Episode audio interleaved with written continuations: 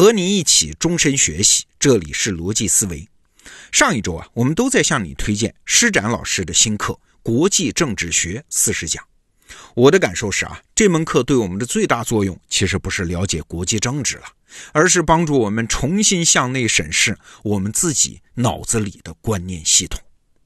那今天呢，再和你聊聊我学习这门课的最后一个心得。为什么说我们正生活在一个大颠覆时代？我们这代人其实从小就听说啊，什么这个世界正在日新月异，什么颠覆、迭代、进化，哎，这些词儿我们都听到麻木了吗？对呀，世界不就是一直在变化着的吗？啊，变化、颠覆有什么值得拿出来说的呢？但是学了施展老师这门课之后，我对“颠覆”这个词儿有了更深的理解。简单说就是啊，世界的颠覆和变化，它不是一个平滑的过程。而是因为某个因素的出现，咔嗒一声，原来的结构它就持续不下去了。颠覆是一定会随之发生的。哎，这种颠覆它既是始料未及的，也是可以预判的。比如说，一个新资源它一旦出现，那原有的结构就必然颠覆。最典型的例子其实就是一四九二年哥伦布发现美洲新大陆。在当时的欧洲人看起来啊，你要是当时的欧洲人，你是不是觉得这就是一个纯粹的增量啊，就是一件纯粹的大好事啊？但是你想，这个新资源出现的结果，它不仅是欧洲人有新东西可以抢了，更是欧洲内部的财富结构、社会结构注定要发生巨变了。你看啊，在大航海之前，欧洲的财富结构很简单，就是由土地决定。谁的地盘大、土地多，谁能收到的税就多啊，谁的力量就大。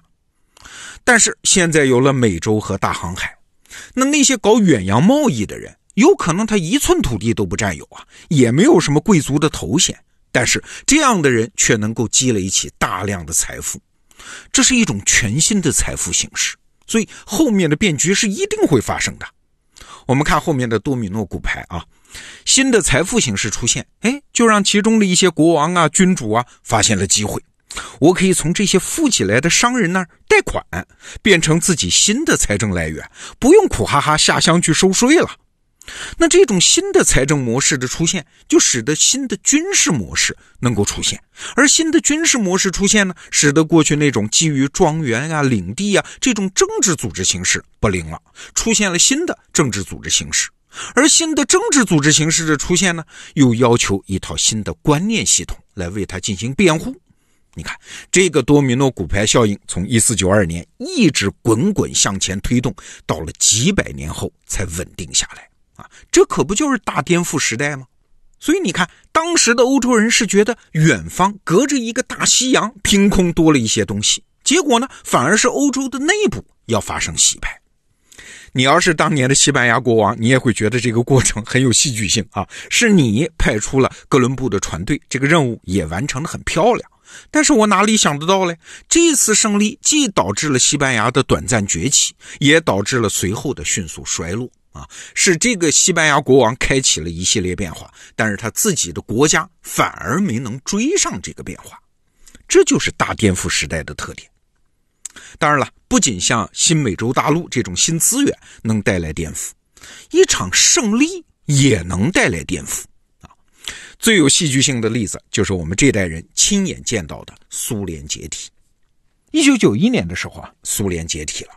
那你想，站在当时美国人的角度来看，这当然是一场要为之欢呼的，也来之不易的胜利啊！几十年的冷战，美国人花了多少钱，喷了多少口水啊！现在终于赢了。但这场胜利对美国人真是好事儿吗？从后来几十年的发展来看啊，还真是不一定啊。施展老师啊，在《国际政治学四十讲》这门课里说了一个命题，他说，冷战时期的美国和苏联，它不仅是对抗的关系，其实也是相互依存的关系。哎，这个说法听起来很新鲜吧？我们来看看是怎么回事。这冷战时期啊，美国和苏联都把对方视作是邪恶的存在，互相喷、互相骂，而且都坚信呢自己这方的理念是真正正义的，最终将消灭对方的邪恶理念。我要统治全世界，那真的是这样吗？好，我们来看一下美国的理念啊，我们都很熟悉了，什么自由、民主、人权这套观念。这观念呢，在理论上推导论证起来不难，但是如果在现实中，美国真要把它推广到全世界其他地方，那其实是需要条件的。什么条件？就这个地方，它必须能被纳入到美国主导的世界贸易体系里面。美国在那个地方能一边推广自己的观念，一边做生意啊，这就形成正向的经济循环，大家都有钱赚，这个游戏才玩得下去。否则呢，推广理念观念对于美国来说，那就是纯粹烧钱，美国也是烧不起的。你发现没有啊？冷战时候，美国的势力范围基本上都是什么西欧啦、拉美啦、东南亚呀，啊，都是距离海洋很近的地方。也就是说，在地理上，它就能和美国在经济上互通互联的地区。美国推广自己的观念，在这些地方是不难的。但是其他地方呢？比如说中亚内陆、非洲大陆，那就难了嘛。因为地理上的原因，这些地方想要纳入美国主导的世界分工体系和贸易体系，不太可能啊。那你美国既然说自由、民主、人权是普世价值，你就应该到这些地方推广。哎，但是搞不起嘛，太烧钱了嘛啊。但是当时呢，因为冷战，因为有苏联的存在，这个经济上的真实原因啊。就可以被意识形态上的理由给掩盖啊！你看看地图啊，苏联的势力范围，哎，差不多也就是这些地方。那美国就说了，不是我不想管哦，是苏联帝国太邪恶 啊，他们捣乱，我管不了啊。所以美国在自己的势力范围之外，他既不用付出经济成本，又不会承担道德责任，甚至还能强化自己的正义形象。哎，对，正是在这个意义上，施展老师说，美国和苏联即使是在冷战时期，他们两个观念系统和实力系统也是相互依存的关系。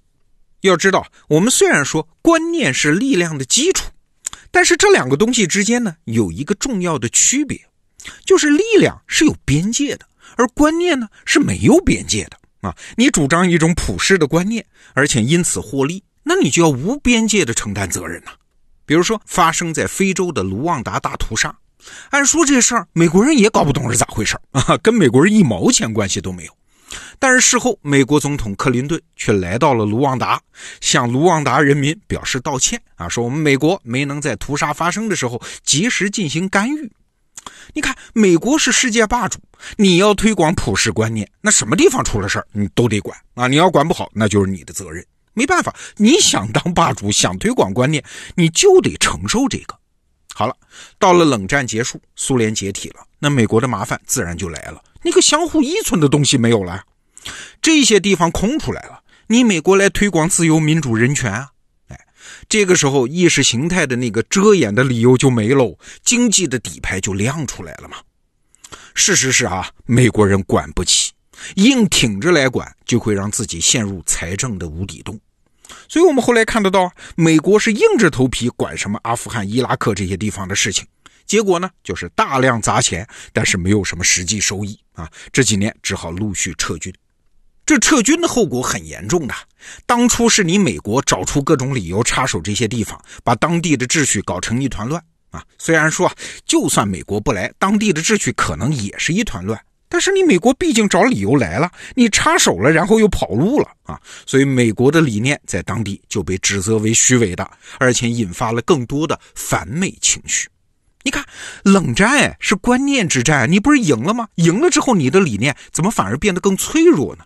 啊，所以啊，即使是一场你久久期待的胜利真的达成了，那引发的颠覆效应也未必是你愿意看到的，因为结构变动了嘛。好了，这就要说到我们生活的这个时代了啊！我们这代人看到了那么多新开发出来的资源，那整个人类又取得了那么多辉煌的胜利，那我们根据今天讲的理论就知道，它必然会引起颠覆效应啊！可问题是，颠覆的是什么呢？我们这代人是看不清的。但是施展老师在他的《国际政治学四十讲》这门课里面，还是指出了一些当前世界结构可能会发生断裂的点。我在这儿只举一个例子啊，比如我们可以看到，人类历史上经历过几次变化。最早的农业社会是百分之九十五的人生产，百分之五的人消费，那相应的当然就是那种有贵族有平民的等级秩序。那等发展到工业社会的时候呢，是变成了百分之九十五的人生产，也有百分之九十五的人消费啊。那当然，大家就愿意接受的是平等秩序。可是，在未来啊，要发生一个很大的变化，因为机器人嘛，因为人工智能嘛，人类社会有可能变成只有百分之五的人生产，剩下百分之九十五的人消费。那到那个时候，工作会变成啥？跟此前的几千年、几万年都不一样了。工作不再是一种负担，它变成了一种权利，甚至变成一种极其稀缺的机会啊！那就变成了大多数人衣食无忧，但是又是混吃等死。也就是说，他生命没有风险，但是生命又没有意义。那那个时候社会结构会变成什么样呢？啊，我们是不知道那样的未来是什么样子的。但是我们知道，它一定不是我们现在熟悉的样子。我们的生命中一定会有一次颠覆啊！好，施展老师的这门国际政治学四十讲的课就为你介绍到这儿了，强烈推荐，祝你学习有收获。逻辑思维，明天见。